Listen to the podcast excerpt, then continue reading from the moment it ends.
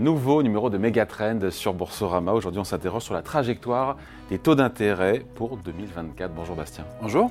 Alors, les banques centrales euh, nous ont fait comprendre, si j'ai bien suivi, que sauf choc, sauf surprise évidemment, les taux allaient baisser en 2024. Euh, en même temps, on se dit que c'est un peu normal aussi. C'est vrai que si l'inflation euh, baisse, les banques centrales doivent elles aussi, a priori, baisser leur, taux directeur. C'est assez logique, non? Oui, effectivement, là, on a vécu, pour les deux grandes banques centrales des pays développés, euh, la BCE et la Fed, on a vécu ce qu'on appelle un pivot dans le jargon des banques centrales. C'est-à-dire qu'on a eu une séquence de hausse de taux directeur sur 2022 et sur 2023, et que là, on, est passé, on passe, on est en train de passer sur une séquence de baisse de taux directeur sur 2024. Donc, oui, c'est vraiment euh, logique qu'avec euh, cette baisse de l'inflation, donc on a eu une baisse de l'inflation qui a été quand même très rapide hein, sur les derniers mois, même elle a surpris les observateurs, surpris euh, les banques centrales. On est à 3,1% d'inflation aux États-Unis, à 2,4% au niveau de la zone euro. Donc on n'est plus très très loin de la cible d'inflation de la Fed et de la BCE. Et donc ça devient normal pour les banques centrales de penser à baisser les taux directeurs sur l'année 2024. Hmm. Même si euh, le gouvernement de la Banque de France, d'ailleurs, l'a admis sur Boursorama quand il est venu, François Villard Gallo, que l'inflation allait peut-être remonter de quelques dixièmes de points dans les prochains mois. Oui, alors après, il y a des histoires d'effets de base hein, qui font que euh, là, quand on regarde aujourd'hui les prix de l'énergie par rapport à il y a 12 mois, aujourd'hui, on a des effets de base qui sont très favorables, donc qui ont contribué à une baisse très rapide euh, de l'inflation totale sur les, deux ou trois derniers mois. Ça, ça devrait un petit peu s'inverser sur les quelques mois qui arrivent. Donc peut-être une inflation totale. pourquoi Parce qu'en fait, l'inflation se calcule en glissement annuel par rapport au mois un an avant. Exactement. Et donc là, il y a, bah, il y a 12 mois, les prix euh, de l'énergie étaient très élevés, ce qui fait qu'aujourd'hui, on a euh, l'énergie qui contribue négativement à l'inflation. Et sur les prochains mois, elle devrait recommencer à contribuer positivement à l'inflation. Et donc l'inflation totale qui pourrait remonter de quelques dixièmes. Même si, encore une fois, l'énergie n'a pas remonté en tant que telle, mais quand on compare par rapport à il y a un an, exactement. l'effet est moins favorable. Il y a aussi le ralentissement de l'économie. Euh, alors c'est moins, moins patent et moins manifeste aux États-Unis, même si ça freine aussi. C'est la stagnation en zone euro. Tout ça plaide aussi. Ce ralentissement d'une inflation qui rentre peu à peu dans son, euh, dans son lit, dans son nid, euh, tout ça plaide pour des baisses de taux d'intérêt des banques centrales. Tout à fait. En fait, ce qui compte pour l'économie, euh, c'est ce qu'on appelle les taux réels. C'est quand on va faire la différence entre les taux d'intérêt et puis l'inflation. Quand les taux d'intérêt réels sont positifs, c'est-à-dire que l'épargne va rapporter plus que l'inflation, les taux d'intérêt vont rapporter plus que l'inflation, et donc le fait d'épargner va, effectuer des, gains de, pouvoir d'achat. Donc là, quand les taux d'intérêt réels sont, sont positifs... Quel cas aujourd'hui? Exactement, eh bien, on a euh, des ménages qui ont plutôt tendance à épargner plus, donc en consommer moins, et euh, donc ça fait ralentir euh, l'économie.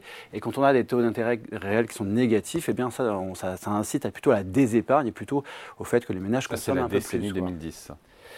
Euh, oui. négatif. Exactement, on a, on, a, on a, eu exactement ça. Et là, en fait, sur la séquence qui arrive, sur l'année 2024, on a, enfin, si on imaginait des banques centrales qui laissent leur taux directeur inchangé avec une inflation qui baisse, ça ferait que les taux d'intérêt réels eh bien, augmenteraient euh, sur l'année 2024, à un moment où l'économie n'est pas forcément pas flamboyante. Et donc ça pénalise d'autant plus l'économie. Ça pénaliserait encore plus l'économie, c'est justement ça que les banques centrales veulent éviter. C'est pour ça qu'elles vont baisser les taux directeurs sur l'année 2024. Même si on sent bien que les baisses de taux d'intérêt de la part des banques centrales, taux directeurs, euh, ne prendront pas le même chemin, la même route, que ce soit aux États-Unis, en zone euro. Ça, on l'a compris, ça.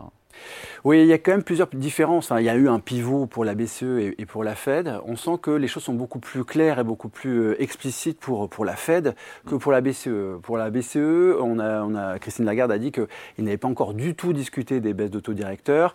Jérôme Powell, à la Fed, lui, il a dit oui, on a déjà parlé des baisses directeurs. Et puis, ils ont même communiqué hein, dans euh, leur projection de taux directeurs pour 2024. Ils ont indiqué trois baisses de taux directeurs, quatre baisses de taux directeurs supplémentaires en, 2025. Donc, il y a déjà un, un chemin qui est tracé euh, par la Fed. Mais, après, il vaut ce qu'il vaut, ils ne sont sans doute pas respectés. La Fed fera sans doute autre chose que ce qu'elle a communiqué, mais au moins il y a une trajectoire qui est indiquée.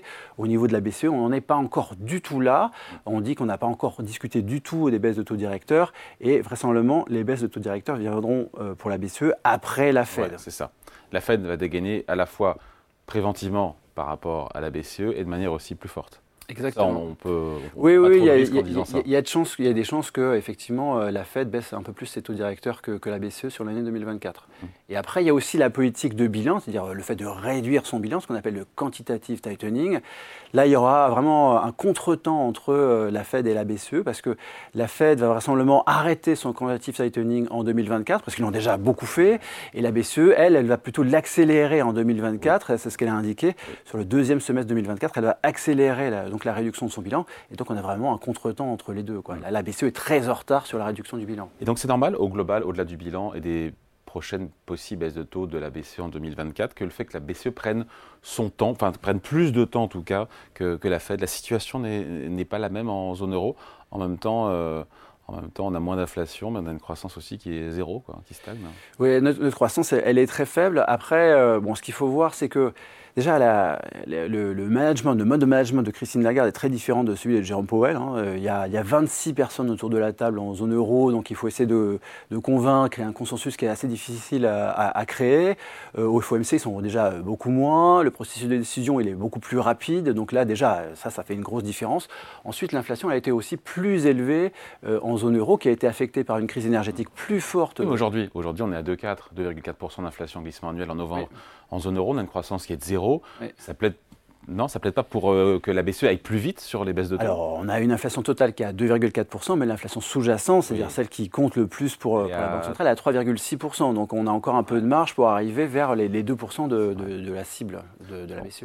Est-ce qu'on peut tomber d'accord sur le fait que les marchés financiers, les investisseurs sont aujourd'hui trop optimistes sur euh, à la fois le timing et l'ampleur des baisses de taux à attendre en 2024 Un peu pour la Fed, mm. beaucoup pour, euh, pour la BCE Oui, en fait, c'est là où il y a sans doute un, pricing de marché qui est un petit peu euh, anormal. On dirait que c'est plutôt pour la BCE. On anticipe, les marchés anticipent beaucoup de baisses de taux directeurs pour l'année 2024. Euh, 150 points de base déjà qui sont pricés de baisse de taux sur l'année 2024 pour, mm. pour la BCE.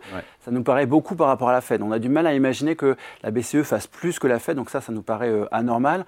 Ensuite, pour l'ampleur, pour, quand on va regarder par exemple la Fed, hein, il y a aujourd'hui, on va dire, entre 125 et 150 points de base de, de baisse de taux qui sont pricés pour l'année 2024. Alors que la BCE, alors que la Fed parle de 75 à 100 points de base. Exactement, ces fameux, euh, les dots. les dot plots qui sont des prévisions euh, anonymes des gouverneurs du, fin, du board de, la Fed. Donc déjà, les, marchés anticipent plus de baisse de taux directeurs que les membres du FOMC, donc ce qui peut paraître anormal.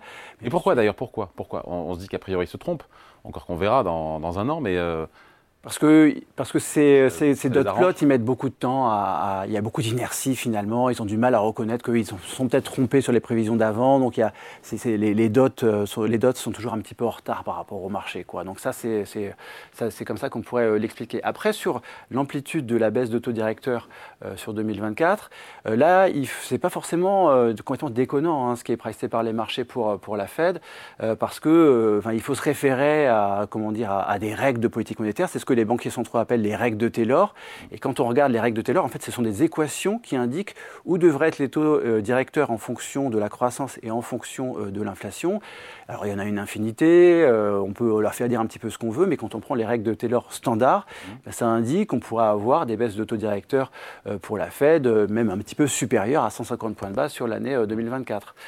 Donc ce n'est pas, pas complètement euh, aberrant de voir euh, euh, autant de baisses de taux pricées pour, pour la Fed sur 2024. Après, on, s'excite un petit peu là sur, le, sur les prévisions de baisse de taux directeurs des banques centrales, mais quand on regarde les taux longs souverains, des deux côtés de l'Atlantique, on a 100 points de base, un point de pourcentage de baisse depuis maintenant euh, un mois et quelques. Euh, et on sait que ce qui sert de référence au financement de l'économie, les particuliers quand ils achètent une maison, mhm. les entreprises quand elles investissent, ce sont ces taux longs de marché, pas déterminés par les politiques monétaires des banques centrales. Et donc cette détente monétaire, c'est déjà une réalité. Tout à fait, oui. Ben là, les, les, taux longs ont très fortement baissé euh, sur le, mois de novembre et sur une partie du, mois de décembre aussi. Ça, c'est euh, effectivement, c'est du soutien à l'économie, c'est du soutien, bah, évidemment, au, au, marché immobilier, mais c'est aussi du soutien, du soutien, aux autres secteurs qui sont très dépendants finalement du niveau des taux d'intérêt. On peut penser, euh, bah, par exemple, au secteur des, voitures, on peut penser à l'ameublement, on peut penser aux équipements de, de biens ménagers, et tous ces secteurs-là qui sont très dépendants finalement du niveau des taux d'intérêt, eh bien, pourraient avoir un petit peu de soutien sur l'année 2024. Donc c'est une bouffée d'oxygène pour 2024 pour ce secteur. Exactement. Après, encore une fois, euh, est-ce que, et on finit là-dessus, ça, fait les affaires s'arrangent ou pas une banque centrale qui finalement ne pourrait ne pas toucher à ces taux directeurs parce que le boulot été fait par la partie euh, longue de la courbe de taux? Alors euh, oui, ça, arrange certainement euh, la Banque centrale. Et ça fait pression aussi sur elle. Mais ce qu'il faut voir, c'est que par exemple les, taux des prêts immobiliers aux États-Unis, même s'ils baissent de 100 points de base, ils restent quand même très élevés. On parle quand même de, 6 à 7 mm. pour les, les, taux mortgage 30 ans. Et la politique monétaire reste restrictive pour les emprunts immobiliers tant que la, tant que la, Fed n'a pas baissé directement ses taux directeurs. Bon voilà, donc euh, à la question qu'on se pose aujourd'hui, les taux d'intérêt vont-ils vraiment baisser en 2024 La réponse est oui, mais pas sur le même calendrier, pas sur le même timing et pas à la même ampleur des deux côtés de l'Atlantique. C'est ça qu'on peut dire. Et la nouvelle normalité, c'est très difficile de se projeter au-delà de 2024 sur 2025. Quelle est la nouvelle normalité des taux d'intérêt nominaux ou réels? Parce que c'est ce qui détermine une partie de l'économie aussi. Je veux dire, on ne reviendra pas aux années 2010, on a compris. Et en même temps, 2022-2023 euh, restera aussi une parenthèse parce qu'il fallait casser l'inflation.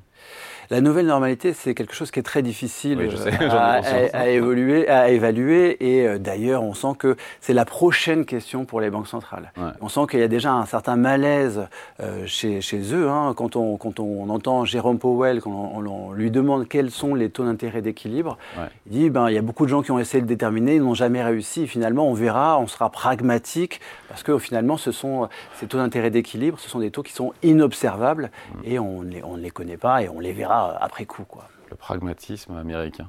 C'est une leçon pour nous tous. Hein. Allez, merci beaucoup. Explication signée Bastien Drut, responsable des études et de la stratégie chez CPRM. Merci. Merci.